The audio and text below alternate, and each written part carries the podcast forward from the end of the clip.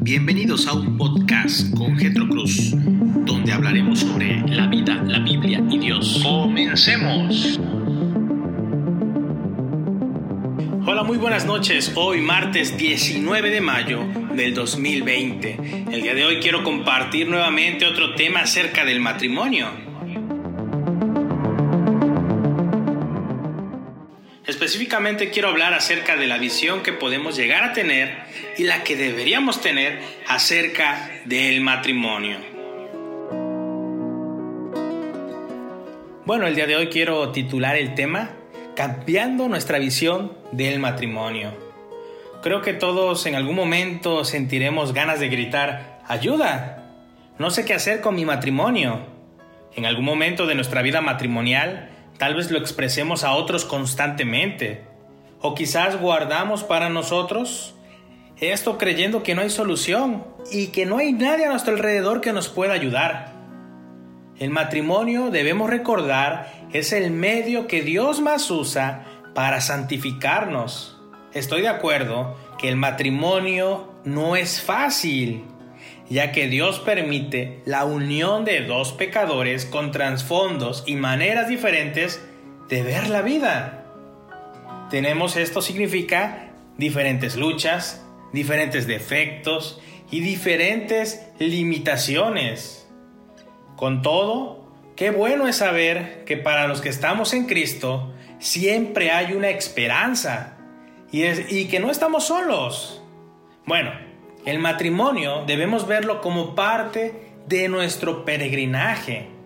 Hoy quiero compartir contigo algunas cosas que el Señor me ha enseñado al ver a mis padres, al ver hermanos que durante tantos años han estado juntos, no por su intelecto, no por su sabiduría, no por sus riquezas, sino meramente porque Dios a través de la Sagrada Escritura los ha guiado, los ha unido, pero sobre todo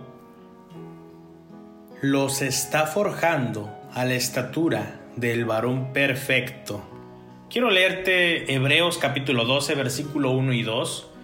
Dice así, por tanto, puesto que tenemos alrededor nuestro tan grande nube de testigos, despojémonos también de todo peso y del pecado que tan fácilmente nos envuelve y corramos con paciencia la carrera que tenemos por delante, puesto los ojos en Jesús, el autor y consumador de la fe, quien por el gozo puesto delante de él soportó la cruz, menospreciado, y sufrió la vergüenza, y se ha sentado ahora a la diestra del trono del Padre. Estos versículos siempre han sido de gran ayuda en mi caminar con Cristo. El autor de Hebreos nos habla en el capítulo anterior de que esa nube de testigos son los héroes de la fe. Ellos vivieron poniendo sus ojos en el Dios verdadero y anhelando una patria mejor, es decir, la celestial. Y esto lo podemos encontrar en Hebreos capítulo 11, versículo 16. Estos héroes vivieron la fe que el Señor les dio, despojándose del amor por las cosas de este mundo y deseando la eternidad con Dios. Ellos, pecadores también al igual que nosotros, lo hicieron imperfectamente, pero sus ojos estuvieron puestos en aquel que los sostenía perfectamente hasta el día que el Señor los llamó a casa. El matrimonio puede representar gran parte de nuestro peregrinaje en esta tierra. Quizás sea un camino difícil, lo vuelvo a repetir, y cansado, pero este peregrinaje nos anima a poner nuestra mirada en Cristo. Él es quien perfectamente nos sostiene mientras andamos. Nuestra meta es vivir siendo fieles al Señor en nuestros matrimonios, hasta el día que Él nos llame a casa. Esto solo lo podemos hacer en las fuerzas y en el poder del Espíritu Santo, quien vive en todo aquel que ha confesado a Cristo como único y suficiente Salvador y Señor y se ha arrepentido de cada uno de sus pecados. También quiero mencionar que el matrimonio es un medio y no un fin como muchos creen. Muchos años pudiste haber vivido soñando con casarte y tal vez hasta llegaste a pensar que ese momento iba a ser perfecto y después serías feliz para siempre. Pero veamos ahora, a través de las escrituras, que el matrimonio no es un fin, sino un medio.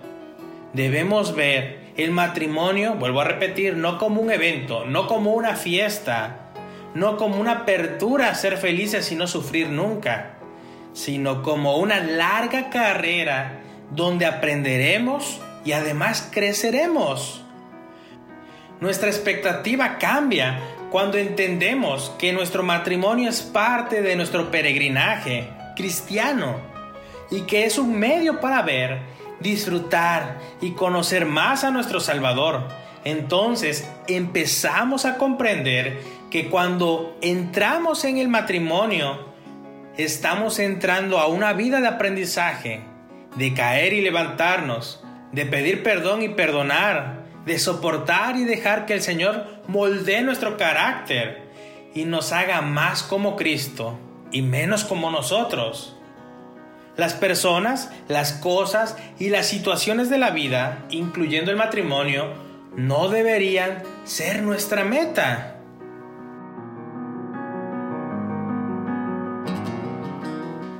Nuestra meta como hombres y mujeres siempre será el conocer, el deleitarnos, pero sobre todo el amar a Cristo.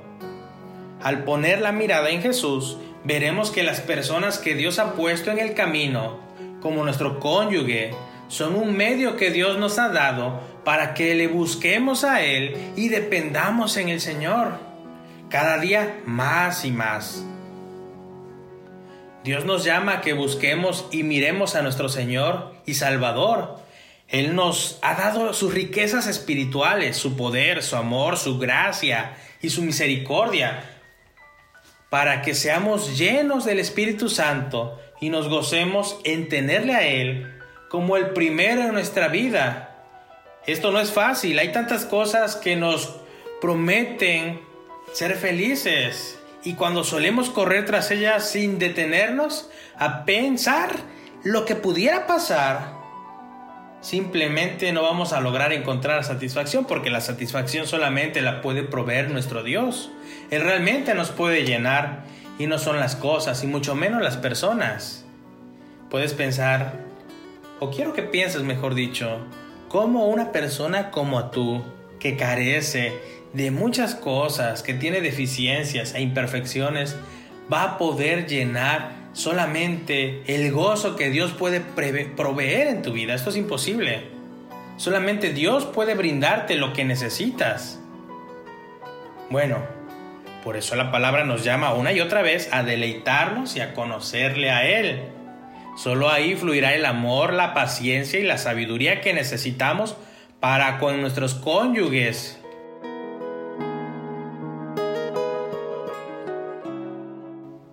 Veamos el matrimonio como un medio que Dios usa para santificarnos, para cambiarnos, para hacernos depender de Él. Es difícil, pero el Señor siempre está allí para ayudarnos, para consolarnos, guiarnos, levantarnos y hablarnos por medio de su palabra. Veamos el matrimonio como un instrumento que Dios está usando para moldearnos y hacernos más como Cristo. Gocémonos en Él, quien no nos abandona, por más difícil que parezca la circunstancia. Él es el único quien conoce nuestra situación y usará todo para su propia gloria y para el bien y gozo tuyo y el de tu cónyuge. Bueno, espero que este podcast sea de bendición el día de hoy para ti. Me gustaría que puedas compartirlo también con alguna persona que también necesite escuchar este mensaje.